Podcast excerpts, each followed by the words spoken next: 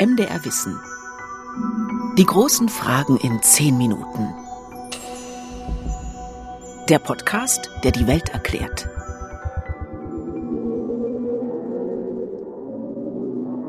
Hören Sie mal ganz genau hin. Ahnen Sie, was das sein könnte? Wahrscheinlich haben Sie das noch nie in Ihrem Leben gehört. Haben Sie eine Ahnung? So klingt das Klagen und Jammern, das Schreien und Stöhnen, das Ächzen und Kämpfen, bevor Materie diese Welt verlässt, vielleicht sogar aus unserem Universum verschwindet, bevor sie in eins der schätzungsweise 40 Trilliarden schwarzen Löcher stürzt. Die NASA hat alle Signale, die aus der Richtung eines schwarzen Loches kommen, in Töne umgewandelt, und das ist das, was wir gerade hören. Dieser letzte Gruß ist das, was es uns möglich macht, schwarze Löcher im Universum überhaupt zu erkennen. Nur durch diesen Tanz von Staub, Planeten und Sternen, die das schwarze Loch durch seine unglaubliche Gravitation anzieht, ahnen wir, dass ein schwarzes Loch wie Sagittarius A in der Nähe sein muss. Sagittarius A, das zentrale schwarze Loch unserer Milchstraße. Immer schneller, schneller und schneller dreht sich alles, was einem schwarzen Loch zu nahe kommt, beschreibt Astrophysiker Professor Hendrik Hildebrand aus Bochum die Umgebung eines schwarzen Lochs. Alles in seiner Nähe, vor allem Gas und Staub, wird unendlich heiß und beginnt zu strahlen. Man kann sich das so vorstellen, dass die inneren Teile dieser Gasscheibe schneller rotieren als die äußeren und deswegen reiben die aneinander. Äh, und das wird sehr heiß, weil einfach sehr viel Gravitation da vorhanden ist. Und äh, dadurch sind die Geschwindigkeiten, mit denen diese Scheibe rotiert, äh, sehr hoch. Und die Scheibe wird dann sehr heiß, strahlt viel Licht ab. Und durch die Reibung werden halt die Gasteilchen langsamer und kommen dem schwarzen Loch immer näher. Und äh, irgendwann erreichen sie dann den sogenannten Ereignishorizont und werden dann Teil des schwarzen Loches.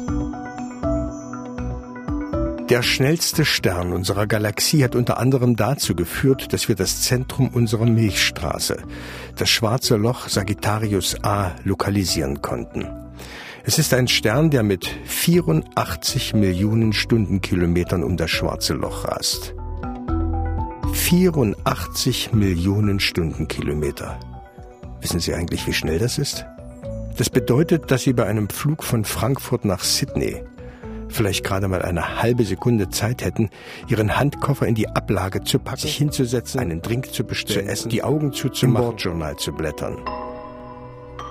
Verrückt, oder? Aber warum wird das alles so schnell um ein schwarzes Loch?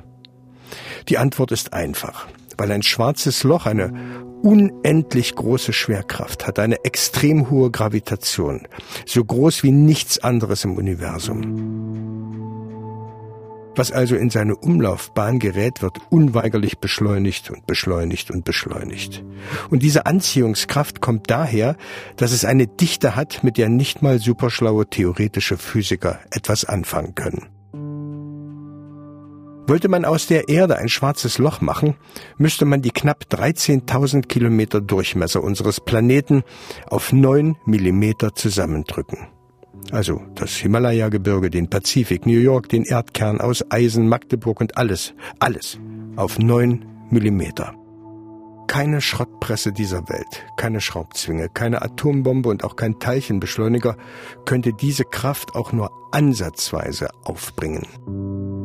Denn die Dichte in schwarzen Löchern, und das ist jetzt wörtlich zu nehmen, ist nicht von dieser Welt. In schwarzen Löchern gibt es keine Materie mehr, wie wir sie kennen. Die Atome sind zerquetscht, die Masse ist unendlich. Zeit und Raum haben aufgehört zu existieren. Nichts, absolut nichts kann diesem schwarzen Loch entkommen, nicht einmal Licht. Deshalb sind schwarze Löcher so schwarz, wie schwarz nur sein kann. Es ist, als hätte sich das Nichts des Urknalls in schwarzen Löchern einen Zufluchtsort gesucht. Wenn wir uns das vorstellen, wird uns klar, was für ein Gigant, was für ein Riese im Zentrum unserer Galaxie alles um sich herum in sich hineinzieht. Sagittarius A hat einen Durchmesser von 22 Millionen Kilometern. Und das bei einer Dichte, bei der unsere Erde auf 9 Millimeter zusammengepresst wäre.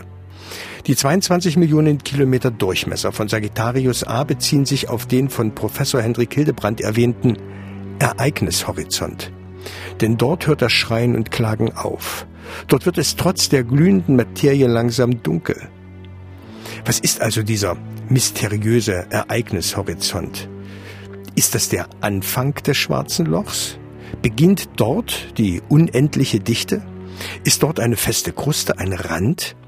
Könnte man da mit einem Hammer draufklopfen, Herr Professor Hildebrand?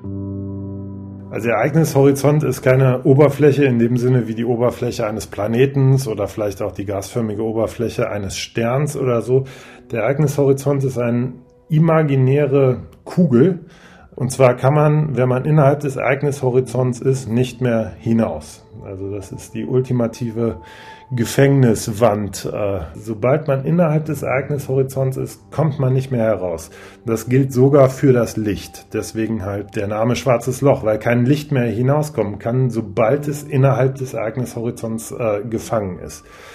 Es ist keine Oberfläche, man kann das auch nicht wirklich direkt sehen. Äh, es ist einfach eine Grenze, die den Teil des Raumes ähm, unterscheidet, wo man noch vom schwarzen Loch wegkommen könnte und dem Teil des Raumes, wo man nicht mehr dem schwarzen Loch entfliehen kann. Es gibt verschiedene Theorien, wie schwarze Löcher entstehen. Die, die Normalsterbliche wie ich vielleicht noch begreifen, ist folgende.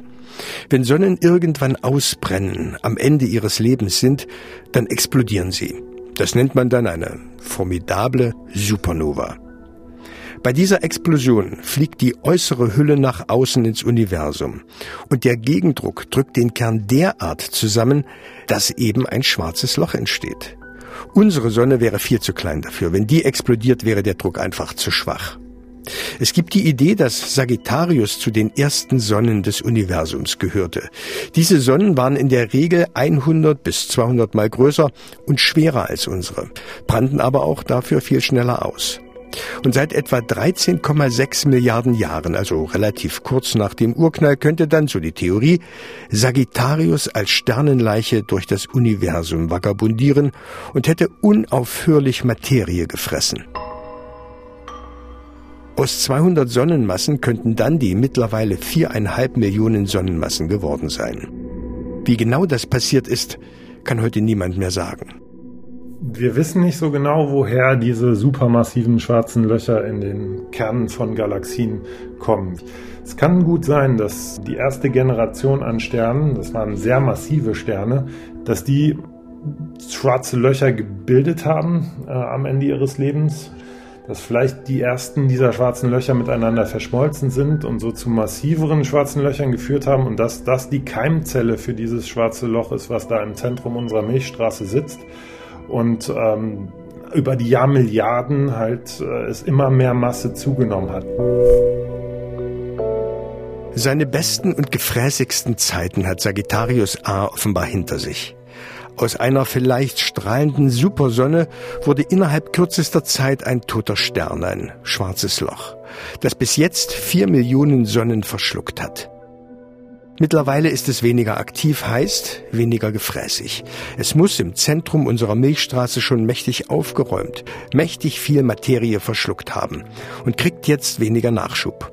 Und das, obwohl im Inneren unserer Milchstraße die Materiedichte immer noch mehrere Millionen Mal höher ist als bei uns am Rand. Wie kann man sich also die Zukunft von Sagittarius A vorstellen?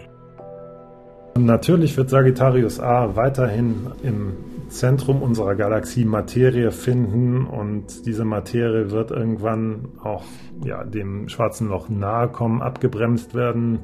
Das schwarze Loch wird durch diese Materie wachsen aber irgendwann äh, wird es da immer leerer werden. Das heißt, es wird wahrscheinlich immer weniger aktiv werden. Auf jeden Fall wird Sagittarius A nicht die Kraft und den Einfluss haben, unsere gesamte Galaxie und unser Sonnensystem zu schlucken, ist sich Professor Hendrik Hildebrand sicher. So mächtig und groß Sagittarius auch sein mag, alles um das schwarze Loch drumherum. Die Masse der Galaxie, die Rotationsbewegung und die Existenz der noch rätselhaften dunklen Materie lassen Sagittarius in unserer Galaxie nicht als Alleinherrscher schalten und walten. Das schwarze Loch hat zwar eine große Masse, aber bezogen auf die Masse unserer Galaxie ist verschwindend wenig. Insofern wird nicht die ganze Galaxie irgendwann von dem schwarzen Loch gefressen. Man muss dem schwarzen Loch schon sehr nahe kommen, um von dem schwarzen Loch aufgefressen zu werden. Und mit großen Teilen unserer Galaxie wird das niemals passieren. Das Schicksal von uns, unserer Galaxie, wird vermutlich ein anderes sein, als in einem schwarzen Loch zu verschwinden. Es wird eine Party geben, so etwas wie eine Hochzeit. Denn der Andromeda-Nebel und unsere Milchstraße driften aufeinander zu. So wie es aussieht, werden beide Galaxien ineinander geraten, miteinander kollidieren. Und wahrscheinlich werden dann in Milliarden von Jahren diese beiden superschweren schwarzen Löcher, die Zentren der Galaxien miteinander verschmelzen zu einem super, superschweren schwarzen Loch. Vielleicht gibt es dann in einer anderen, sehr weit entfernten Galaxie irgendwelche Gravitationswellenastronomen, die dann diese Verschmelzung in ihren Gravitationswellendetektoren sehen. Wir werden das wahrscheinlich nicht mehr mitkriegen, nehme ich an. Aber es gibt einen Trost für Professor Hildebrand und Kollegen. So spektakulär das sein mag. Wahrscheinlich wird diese Verschmelzung nicht zu einem Rekord, zu einer Goldmedaille führen. An das bisher größte, schwerste und mächtigste schwarze Loch werden selbst diese beiden galaktischen Zentralgestirne durch ihre Verschmelzung nicht herankommen. Das schwerste bisher registrierte schwarze Loch ist etwa 70 Milliarden Mal so schwer wie unsere Sonne. Die großen Fragen in zehn Minuten. Ein MDR Wissen Podcast von und mit Carsten Möbius.